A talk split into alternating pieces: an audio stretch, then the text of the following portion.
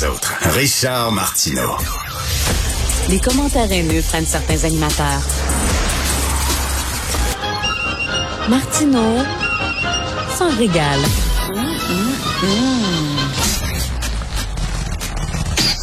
Alors, vous avez vu Peter Metland qui a retardé euh, les dates de sa tournée, de son prochain spectacle, parce qu'il souffre de troubles anxieux. Et euh, je peux comprendre ça, moi. Que, quand il pense comme fou, là, euh, il y a quelque chose de pas normal à monter sur scène puis à parler à une salle remplie d'étrangers. Là, tu vraiment là, ça prend un, un, ça prend euh, un courage extrême. Puis de temps en temps, quand tu dois te poser des questions en disant mais qu'est-ce que je fais là, c'est angoissant. Et c'est arrivé au plus grand. Souvenez-vous Michel Courtemanche qui avait craqué.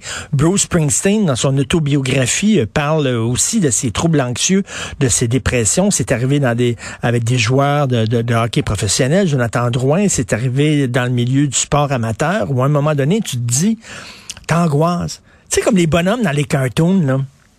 Quand ils courent, puis ils dépensent la falaise, puis ils continuent à courir, puis ils tombent pas, c'est quand ils regardent en bas que là, soudainement, ils tombent. Ben c'est ça, là, quand tu regardes en bas, tu sais, quand tu danses, puis tu commences à penser où tu mets tes pieds, ben c'est là que tu perds le rythme et tu tombes sur scène. Et ça arrive au plus grand. Je vais en parler avec quelqu'un que j'aime beaucoup, Patrice Cocro. Euh, je l'aime beaucoup parce que c'est un, comédien formidable. Voir Patrice Cocro sur scène, c'est un, un, bonheur. Et c'est un gars courageux parce qu'il a souffert de troubles anxieux, puis il est passé à travers, il s'en est guéri. Il est avec nous. Salut Patrice. Oui, allô, Richard. Salut, merci beaucoup d'être là. Euh, Patrice ben, Cocro, tu as eu la, la, gentillesse de participer euh, au podcast, au balado euh, que je fais avec Sophie Le Devine qui vient souper. Tu es venu et te, te parler justement, entre autres, pas rien que de ça, mais de tes troubles anxieux. Euh, écoute, je veux pas refaire l'histoire, te souffert de ça, ça te paralysé pendant de nombreuses années. Mais moi, je me dis, mettons que tu parles à Peter, là, quel, quel, quel, quel conseil tu lui donnerais? Parce que toi, tu as réussi à, maîtriser ça, à contrôler ça. Là.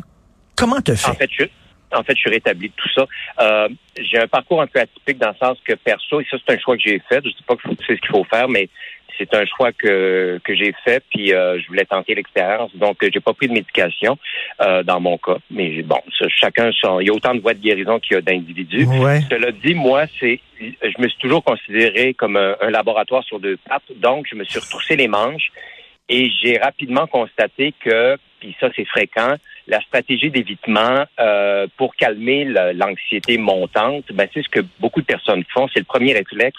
Donc, ne plus prendre l'ascenseur, plus prendre l'avion. C'est bon, éviter euh, l'objet euh, de la phobie. Dans mon mmh. cas, je voulais continuer à jouer, donc je suis remonté sur scène, j'ai repris le métro, j'ai repris l'ascenseur, mais ça n'a pas été sans difficulté, c'est extrêmement confrontant, mais je savais que de faire face à l'objet de ma phobie était la voie royale ou la voie indiquée, même si elle était extrêmement bouleversante et extrêmement confrontante. Encore récemment, il n'y a pas si longtemps, je, suis monté en montgolfière pour la première fois. Ah. J'ai eu un 15 minutes sur l'heure qui n'était pas évidente, mais je le referais, tout comme j'ai sauté en parachute. Cela dit, ah. c'était un long chemin, un long cheminement. Ça s'est pas fait euh, d'un claquement de doigts.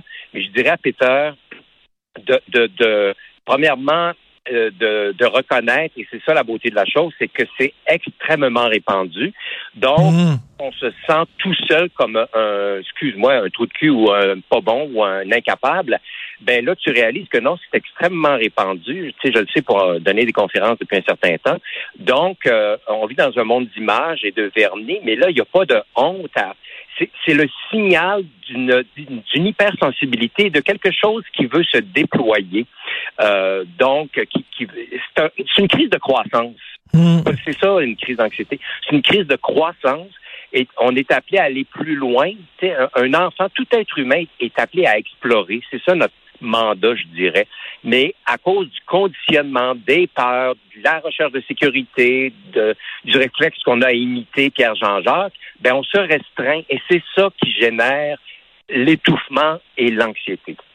Euh, écoute, euh, confronter tes peurs comme toi tu le fais comme à froid en disant, là, toi tu étais tellement pogné avec des troubles anxieux que tu avais de la misère à sortir de chez toi quasiment là. Vraiment, ah c'était débilitant là. C'était épouvantable. mettons, je prenais le métro, je faisais deux trois stations. Ça, c'est dans le gros de la crise en 83. Deux, trois stations et tout me rentrait dedans. La vitesse, la chaleur, euh, mm.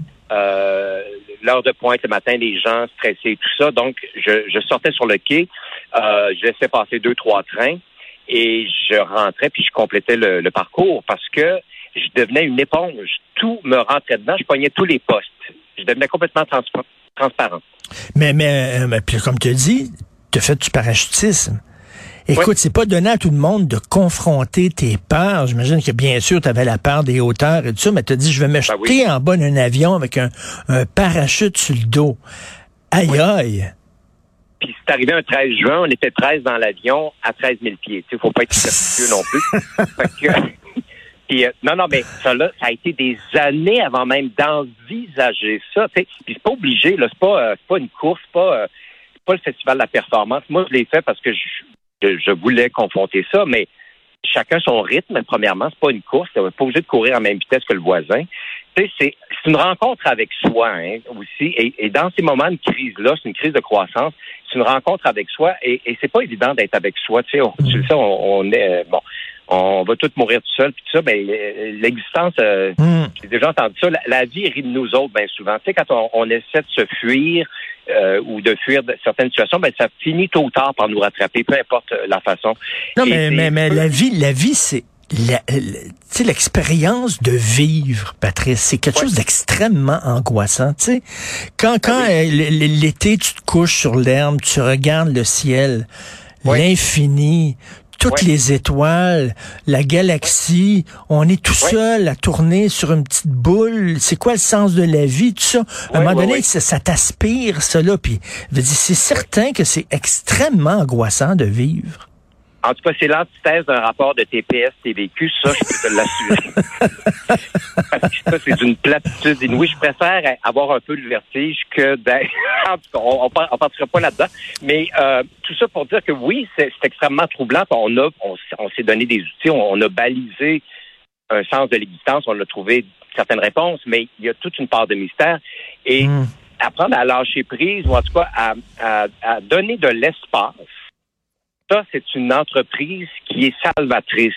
Euh, dans toute, euh, toute, comment dire, dans toute démarche euh, pour aller mieux et retrouver un équilibre, dans le mot équilibre, il y a le mot libre, ça consiste à se délester, à enlever. Le principe de guérison, c'est comme ça que je le traduis, consiste à ôter, se délester de choses qui nous pèsent pour aller vers ce qui nous porte. Et en particulier, manifester sa propre différence.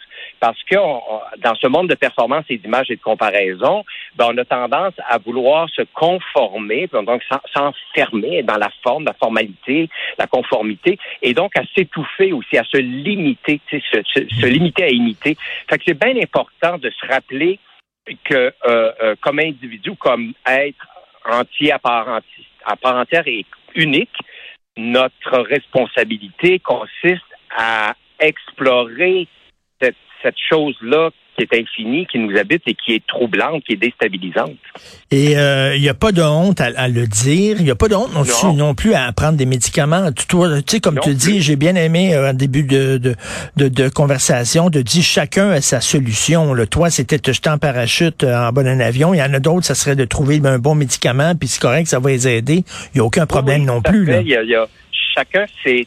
Puis, je dis toujours aux gens, magasinez vos outils. Euh, explorer aussi. C'est une exploration avec soi, c'est une exploration.